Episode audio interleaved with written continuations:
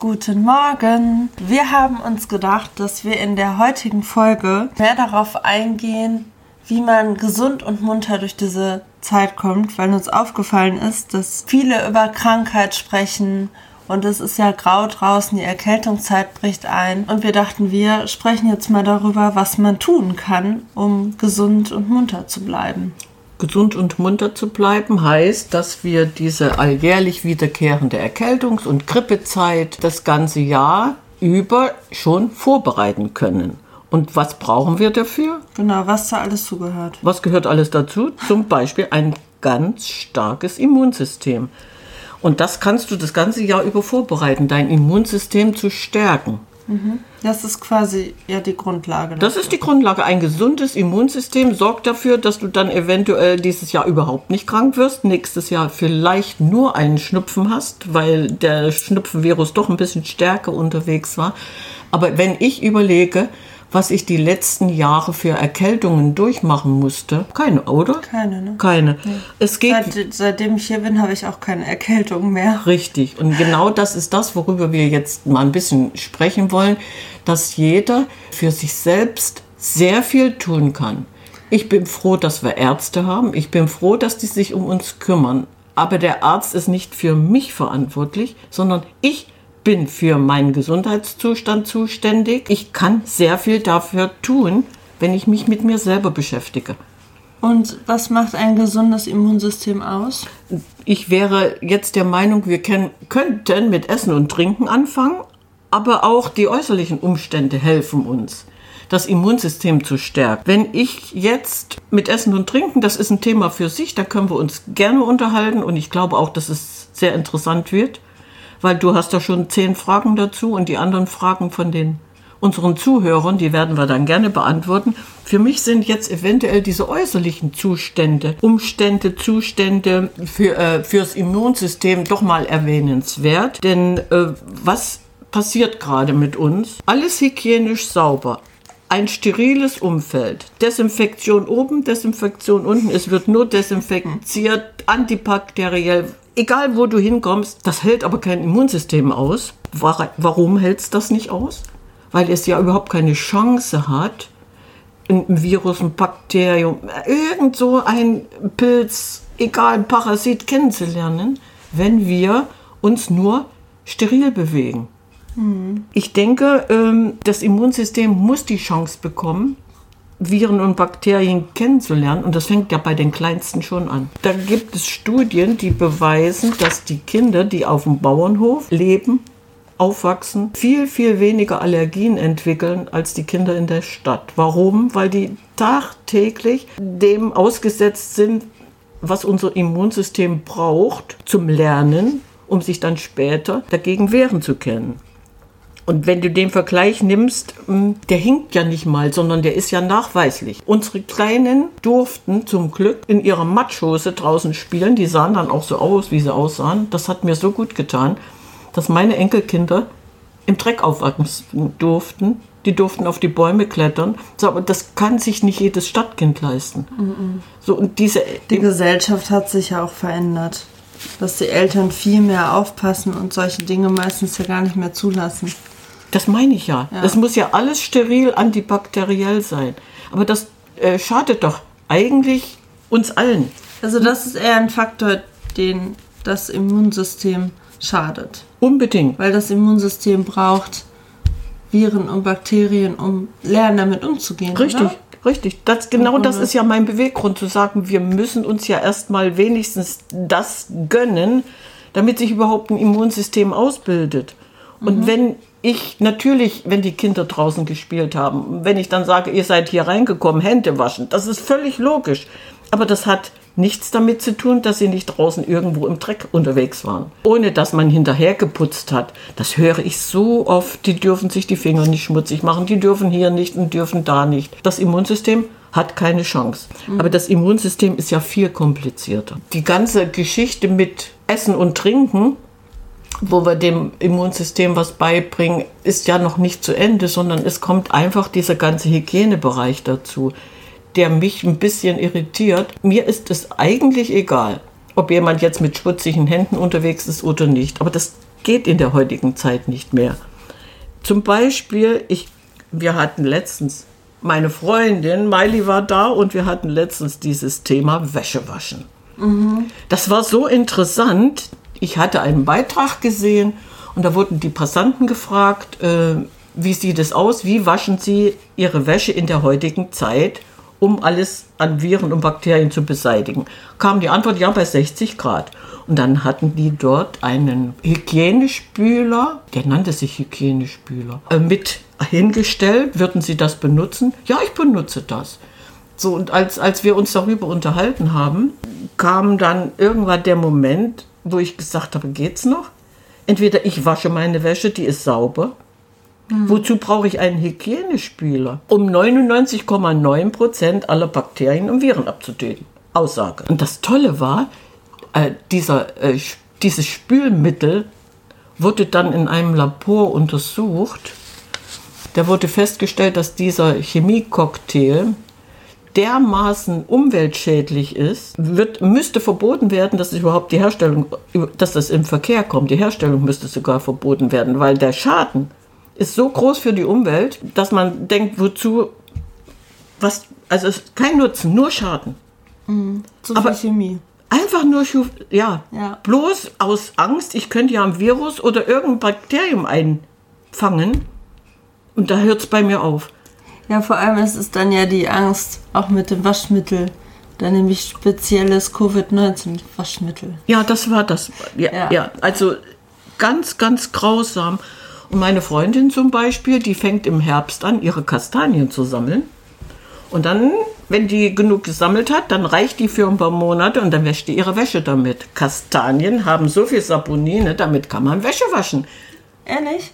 Ehrlich? Also einfach die Kastanien in die Trommel. Ne, so einfach ist es nicht, aber, aber du musst, nee, nee, doch, mit Kastanien, die durch diese Saponine, die die enthalten, kriegst du deine Wäsche sauber. Das habe ich auch noch nicht gehört. Siehst du? Und das sind so eine Dinge, wo ich denke, wow, wir können euch was erzählen. In, das kommt immer wieder. Aber dies, diese ganze übertriebene Desinfektion und, und, und, da mache ich einfach nicht mit. Das ist nicht meine Welt.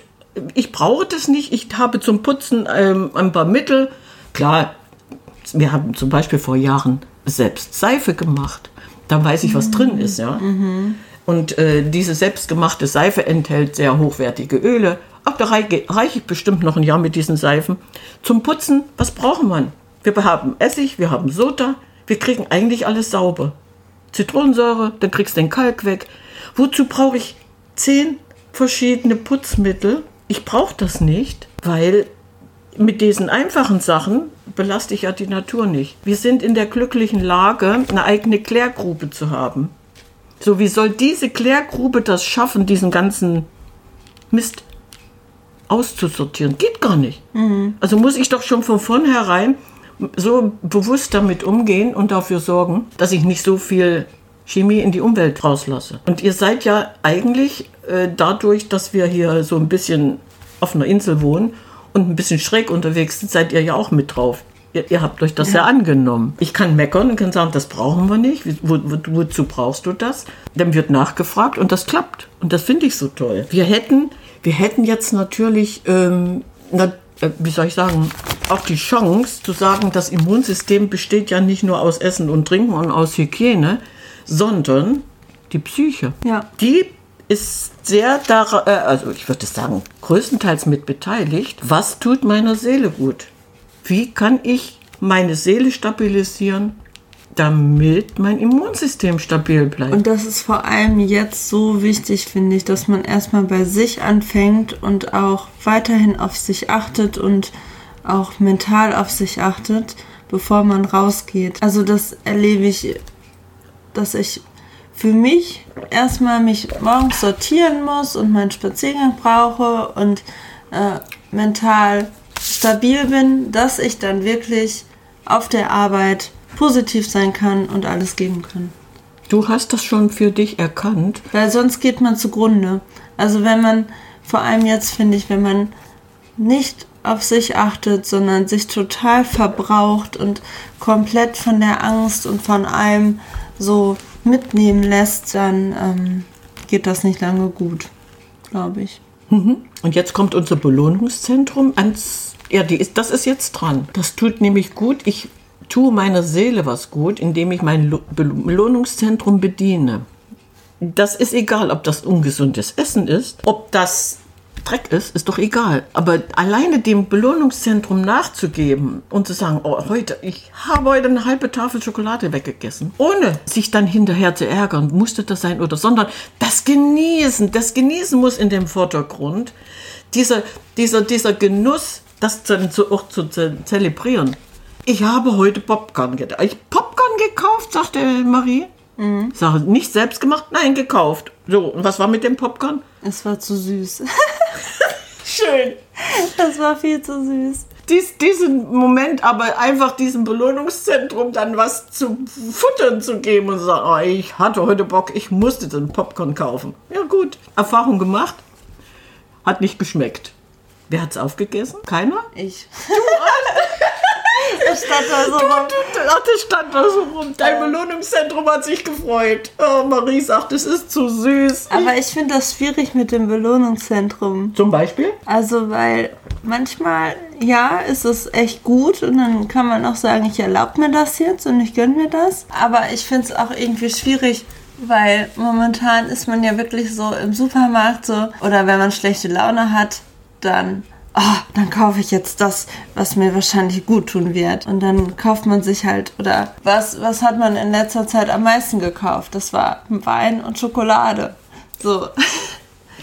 Aber- das ist doch aber genau das, worauf ich hinaus will. Warum möchtest du dann nicht genießen und gönn dir das doch? Aber ich finde es wichtig, dass man jetzt nicht nur diesen ganzen Kram isst, sondern trotzdem darauf achtet, dass man je, vor allem jetzt in der Zeit auch gesundes isst. Dieses Belohnungszentrum füttern sind doch diese Ausnahmen. Dies, das ist doch nicht die Regel, sondern das sind diese Ausnahmen und die musst du dir einfach gönnen, damit deine Psyche ein bisschen stabilisiert wird. Die, diese alles verbieten, keinen Genuss mehr haben, nur warum? Warum? Der Körper äh, reagiert dann genauso darauf, wie du dich fühlst. Wenn ich jetzt eine Tafel Schokolade esse, was ich nie machen würde, weil die schmeckt ja gar nicht, dass ich eine ganze schaffe. So, das heißt also, bei 85-prozentiger Schokolade, dann isst du zwei, drei Stück. Die zerschmilzt im Mund, du hast das genossen. Wem tut das weh? Niemandem. Aber du hast dir diese Belohnung gegönnt. Aber du hast auch mehr Disziplin.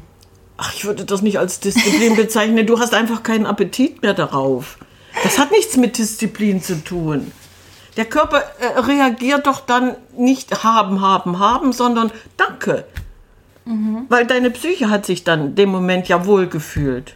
Und allein dieser, dieser Bereich, Essen, Trinken, gesund und ja, die gesunde Umgebung und dann noch die Psyche. Das ist das, was das Immunsystem eigentlich braucht und was das Immunsystem stärkt. Und wenn ich das ganze Jahr über, nicht bloß jetzt im Herbst, sondern das ganze Jahr über dafür sorge, dass wir in einem Floh sind, wir tun uns jeden Tag was Gutes, dann ist das im Herbst überhaupt kein Problem, wenn die graue Jahreszeit losgeht, der November bloß. Bloß für viele, die nicht raus können, die nicht wie wir unterwegs sind, äh, ist das ja eine Katastrophe. Und die Sozi genau, die sozialen Kontakte sind ja auch ein Was wichtiger da Punkt. wegbricht. Und, aber das ist genau das, diese, was man überhaupt nicht so ernst nimmt. Sozialkontakt bricht weg, das Immunsystem kracht zusammen. Warum wird darüber nicht gesprochen? Ja. Wir leben es, weil wir es leben wollen. Und wir könnten uns ja gesund das ganze Jahr sowieso ernähren. Das heißt also, die Stabilität auf der Seite ist da und trotzdem reichen manchmal Sekunden, damit dein Immunsystem wegkracht. Zum Beispiel. Zum Beispiel ich. Ich gehe einkaufen, habe diese Maske auf. Stimmt. Was passiert? Nach zehn Minuten kriege ich Schweißausbrüche, Angstzustände. Ich gehe raus, ich komme nach Hause, meine Lippen, Herpes. Herpes bedeutet, das Immunsystem ist zusammengebrochen. Weil in dem Moment, wenn du di- dich erschreckst oder irgendwelchen, ja, das geht von jetzt auf gleich. Qua- Da knallt das weg. So, und, und ich, ich weiß es, ich kann mir damit helfen. Ich habe dann mein Hausmittel. Das sind auch wieder so eine Dinge, wo ich mich dann ganz schnell wieder einkriege. Die Lippe, die sieht zwar aus wie, wie so ein Streuselkuchen, aber ich weiß, warum mir das passiert ist und ich weiß, wie ich mir helfen kann. Willst du es wissen? Ja, erzähl Du kennst doch mein berühmtes Mittel. Was passt für alles? Und Teebaumöl? Jeden? Teebaumöl. Sehr schön. Hast du was gelernt? Ja. Yes. Nee, dann, dann nehme ich Teebaumöl, das wird dann pur draufgetupft. So, dann dauert das zwar genauso lange, aber die, diese Entwicklung geht viel harmloser. Also nach einer Woche ist das sowieso wieder weg. Das ist dann nicht ganz so aggressiv unterwegs. Das sind alles Dinge, die vielleicht interessant sind. Und ähm, ich würde dann schon ganz gerne ähm, sagen, fragen, welche, welche Symptome mit welchem Kräutlein behandelt werden könnten. Zum Beispiel mit meinem Teebaumöl, das ist ja ein Mittel für alles. Ich, wir haben noch so ein tolles Mittel für alles. Mach mal die Schublade auf, was ist drin? Aloe. Ja, Ja, Aloe. so ja. die Kinder sind das einfach gewohnt, die sind hingefallen, haben eine Schürfwunde. Ich bin hingefallen, Oma, guck mal, ich hab's. Was nehmen wir? Aloe Vera. Es geht so einfach. Die wachsen damit auf, die wissen das, die helfen sich selbst. Selbst mit Teebaumöl kommen die klar. Das stinkt, aber ist gut. Das ist so richtig schön. ja, gut. So, wolltest du jetzt eventuell noch mehr wissen oder wollen wir das dann in die andere Richtung? Wie kommen wir da durch, indem wir uns um uns selber kümmern, der Natur was abverlangen? Genau, das würden wir jetzt machen, ne? Gut,